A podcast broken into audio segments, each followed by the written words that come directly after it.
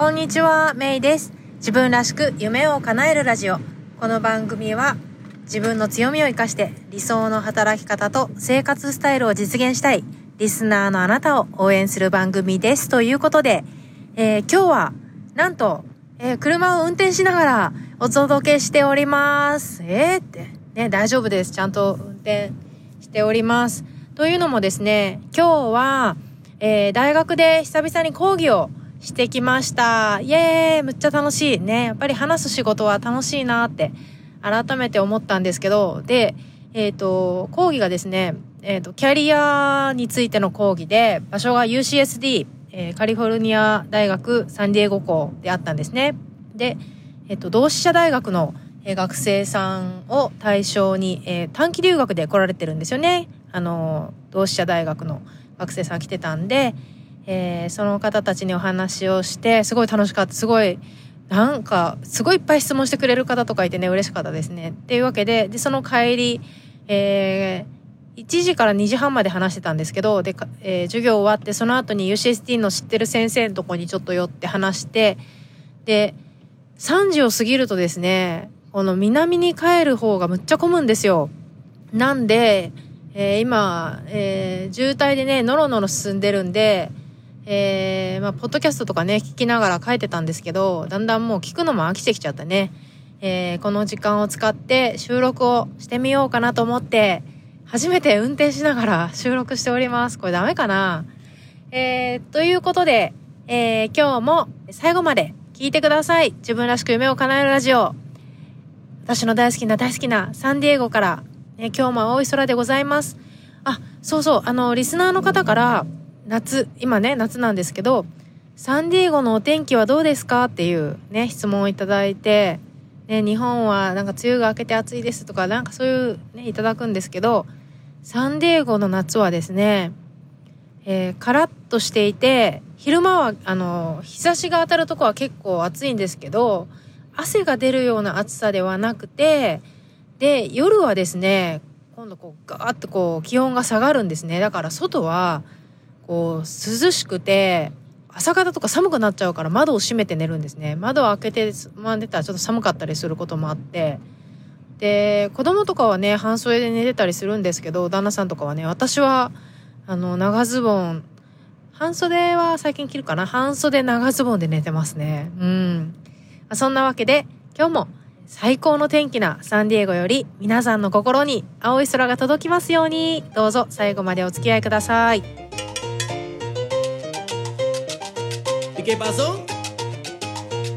自分らしく夢を叶えるラジオ。この番組は自分の強みを生かして理想の働き方と生活スタイルを実現したい。そして経済的にも精神的にも豊かでいたい。そんなリスナーのあなたを応援するコミュニティです。皆さんこんにちは。サンディエゴメイコと中村真由子です。大学卒業後外国政府観光局の日本事務所の立ち上げに携わり韓流ブームの火付け役として日韓を飛び回り30代を手前にして大好きなアメリカ・サンディエゴに単身移住。アメリカとメキシコを股にかけて仕事をする傍らオンラインビジネスを立ち上げたり大学で講師を務めたりと理想のライフスタイルを形にしてきました。プライベートでは台湾人の夫と結婚し母として海外での子育てに奮闘しています。自分らしく夢を叶えるウェブサイトもチェックしてみてくださいね。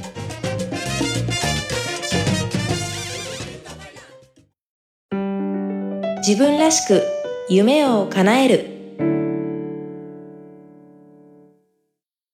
はい。今日はキャリア講義をしてきましたというお話ですね。でまずね何の話をしようかなっていうのでそうですね。この仕事が舞い込んできたきっかけと、まあ、どんな話をしたかっていうのと、えー、どんな結果だったかみたいなお話をしようと思いますね。っていうのも、えー、先日またある方から、えー、ご相談があって、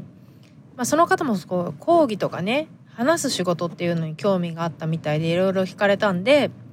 でもし今聞いてくださってたらこのエピソードがお役に立てばなと思って話しておりますということでまず、えー、この仕事が始まったきっかけ、これがね、むっちゃ面白いんですよ。実は講義の中でも学生さんにもシェアしたんですけどね。えー、っと、私は2005年ぐらいからブログをやっていたんですよね。で、ブログやってましたと。えー、ブログの中であれこれ書くじゃないですか、自分のことをね。そしたら、それを見た、えー、方、えー、誰かっていうと、この、え、短期留学、ね、この大学生のための短期留学の企画を担当している方ですね。えー、某、えー、大手の留学エージェンシーの方なんですけども、その方から、え、メールが来て、で、あの、実はこういう企画があって、同志社大学の学生さんが、えー、サンディエゴに短期留学をしますと。で、その中で、アメリカで働いている社会人から話を聞くっていうのがありましたと。なんで、現地に住んでいる日本人の社会人の人から、えー、話を聞く講義を、えー、したいと思ってるので、講義を講師をお願いできませんかっていうメールが来たんですね。で、最後に PS みたいな感じで、私たちお会いし、あの、私たち昔会ってますとか言って、って書いてあって、なん、こう、高校でここでって書いてあって、で、それが、私がまだ福岡で働いてた時に、えー、合々会っていうのがあったんですね。昭和55年生まれの人のが集まる、その、えー、観光系の仕事をしてる人の会っていうのを、えー、なんか元気な中原くんっていう男の子が始めて、一回だけ、一回二回かな行ったんですよね。で、そこに来てた女の人だったんですよ、同期の。年齢が同じの。で、その人が、たまたま、その、この同志社大学の短期留学生のために、講師をしてくれる人を探しててネット検索したら私のブログに引っかかってでいろいろ読んでいくうちにあ私この人知ってるじゃんってなったみたいなんですね。すごいでしょ？で、合ってますって言ったから、で、私も覚えてて、あ、なんか結婚されてて名字が変わってたんだけど、もう顔とか覚えてて、あ、あの方だわっていう覚えてて、ああ、どうもって感じで、あ、ぜひお引き受けしますって言って、それがもうだ何年か前、多分2014年だか5年だかだったと思うんですけどね。で、それから、まあ毎年ね、彼らは来られるんで、自分ができる時はやったりとか、ちょっと去年とかはね、子供が生まれたんで、えー、できないっていうので、代わりにその講師派遣業みたいな感じにして、えー、自分が、えー、信頼ができて、講義ができそうな人を、え代わりに連れてきて、っていうことをしました。うん。ね、こんなきっかけで講義って始まるんですよっていうのにね。でも、だから、その講師とかね、そういう仕事に興味がある人も、まずはその私ってここにいるんですよ、講義できるんですよっていうのを世の中に発信しないと、わからないんですよね。だから、まあ、そういった意味でもね、その、インプットだけじゃなくてアウトプットね、自分にはこれができるんですよ、こんなことを考えてるんですよ、こんなこと知ってるんですよ、っていうのを表現する場っていうのを意識的に持つっていうのはね本当に意味があることだなって思ってて。そうそれが、えー、この仕事が舞い込んできたきっかけってなったんですよね。うん、でどんな話をしたかっていうのでこの手の講義はね20代の頃からしてるんでだいたいパターンは似たようなのをするんですけど今日に限っては今日何を話したかっていうと、えー、まず前半がえー、私のキャリアストーリーっていうことで、えー、私が、まあ、学生の時どういうふうに考えてたかとかね、まあ、就活、まあ、今の大学生の時と私の就活の時って全然違うから、それは参考にならないんだけど、私が就職をしようと思った時にどういうことを考えてたかなっていうのを、えー、伝えることで、じゃあ、その学生の皆さんは、えー、どういうふうに考えてますかっていうのを考えてもらうきっかけとしてね、えー、使ってもらってでそれからまあ就活それで就職してからのことそしてまあアメリカに来るきっかけね私の場合はやっぱりサンディエゴに戻ってきたかったっていうのがすごくあったんですけどきっかけ。でこっちに戻ってきてからどうだったのかそして今、えー、いわゆるまあパラレルキャリアっていうんですけどね、えー、仕事をしながらサイドビジネスをするっていうのをえー、やってるんですけど、まあそういったところに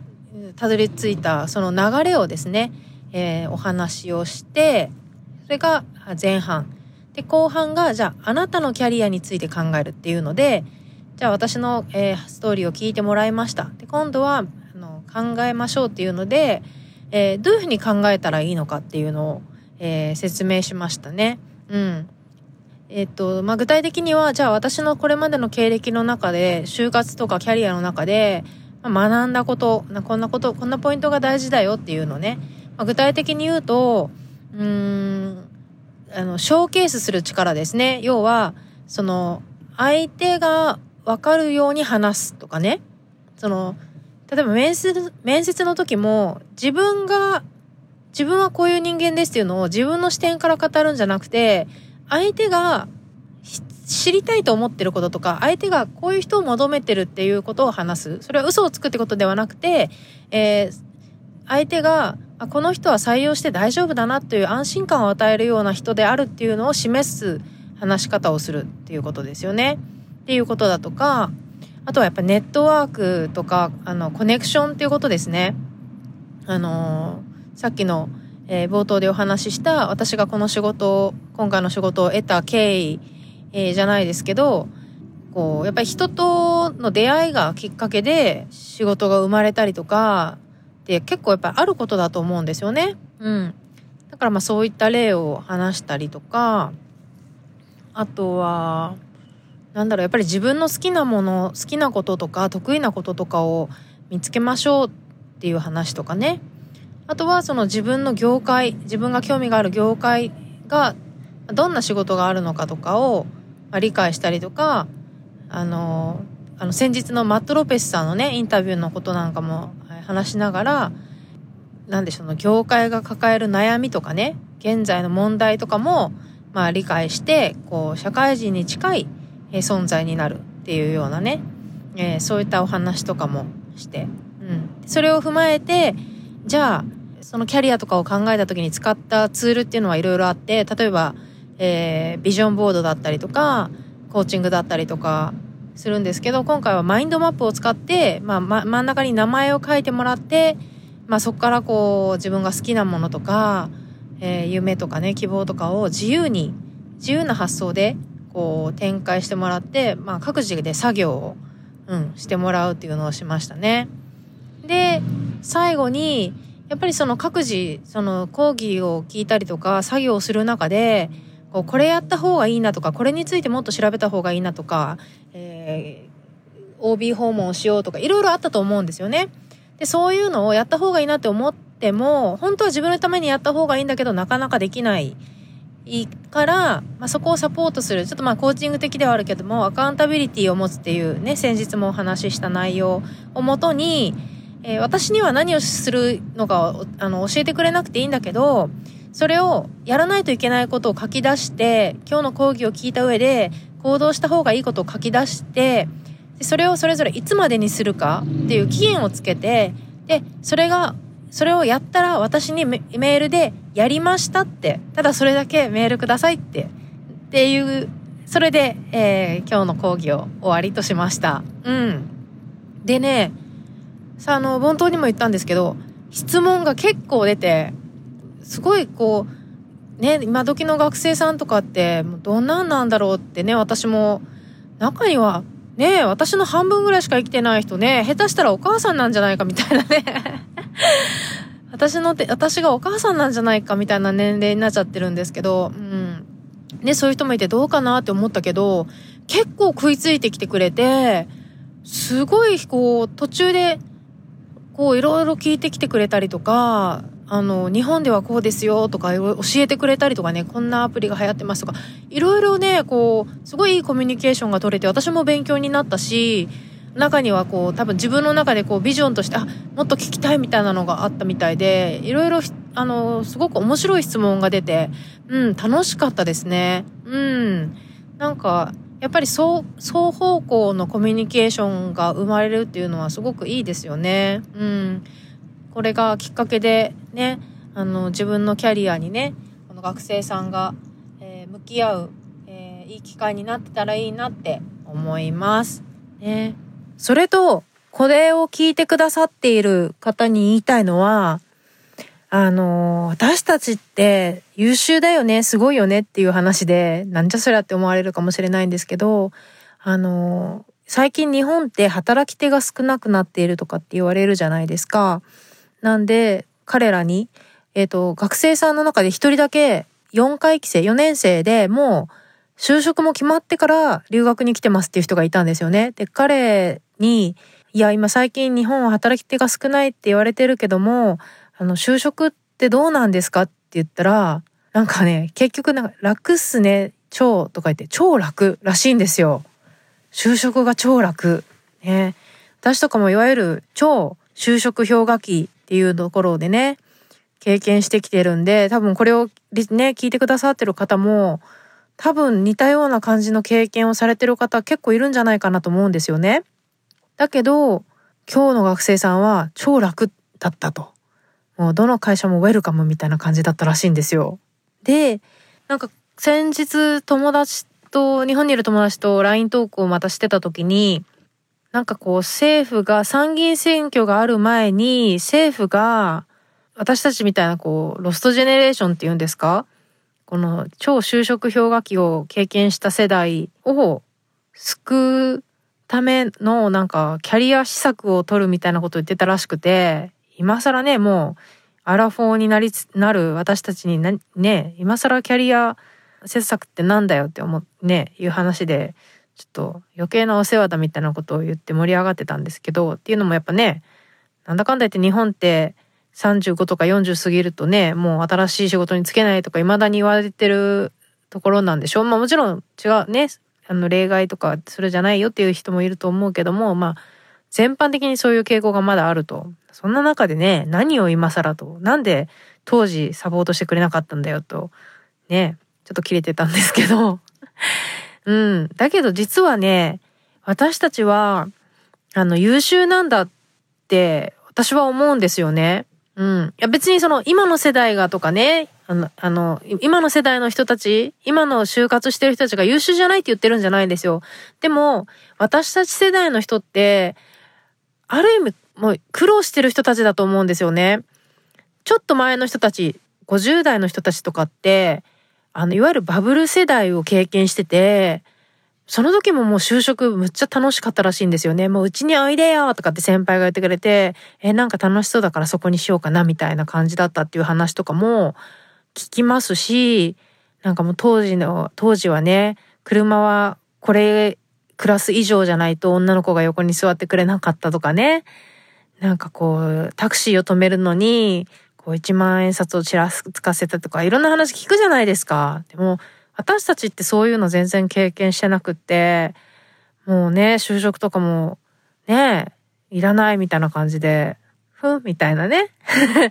そういうふうなのを当たり前のように経験してるから、なんか私たちってちっぽけな存在なのかななんて思っちゃうけど、実はそうじゃないんですよね。実はでも、私たちの世代ってすごい優秀だなと思うし、真面目に勉強してきてるしね。あの、まあね、真面目に勉強してない人もいるかもしれないですけど、いやでも本当にね、なんか、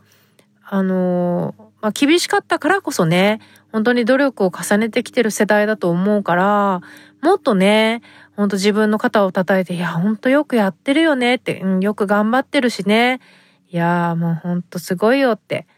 言ってあげてください、今日はね。とかね、ほんと世代によってね、本当になんかこう、損してるというかね、でもそこでビクトミーになる必要はなくて、いやいやいやって、いやいやいやって言う、言えるようにななれるといいですよね。例えば、あの、ゆとり世代の人とかもね、いろいろこう、裏で言われてたりとかして、なんだよってね、俺のせいじゃないじゃないか、私のせいじゃないじゃないかって思ったりするかもしれないけど、いや、ほんとそうだしね。もう、それは、なんかそういう、それでビクティムになる必要はないっていうこと？うん。でむしろ、いや、本当にこれまでよく頑張ってきたよねって、このね、厳しい中、なんかよくやってるよね、自分はって。ね、褒めてあげてほしいと思います。で、最後に、えー、というわけで今日はね、えー、キャリアの講義をしてきたということで、これを機会に、えー、リスナーのあなたにもぜひね、ちょっとキャリアについて考える、えー、きっかけになってもらえればなって思うんですけど、えー、どうでしょうかね、キャリア。どうでしょうかって言われても知らねえよって 感じでしょうかね。うん。なんかこう、今日のレシピ、エピソードの聞いてね、なんかこう、思うようなところがあったでしょうかね。ちょっと振り返るきっかけになればなと思いました。ということで、今日は、えー、同志社大学の方たちが短期留学に来てたので、えー、キャリア講義の話をしたということで、どうやって、えー、その仕事を得たのかとか、まあ、今日は、今日話をした内容ね、とか、学生さんの様子とかをお伝えしました。自分らしく夢を叶える。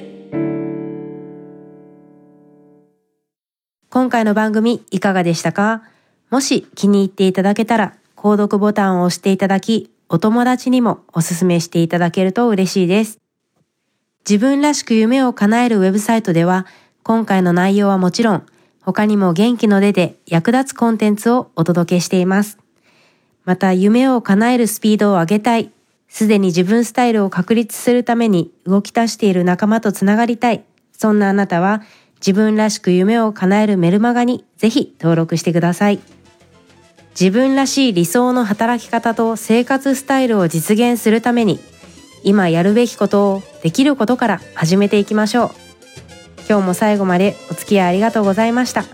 それでは次回もお楽しみに。Have a great day! Bye bye!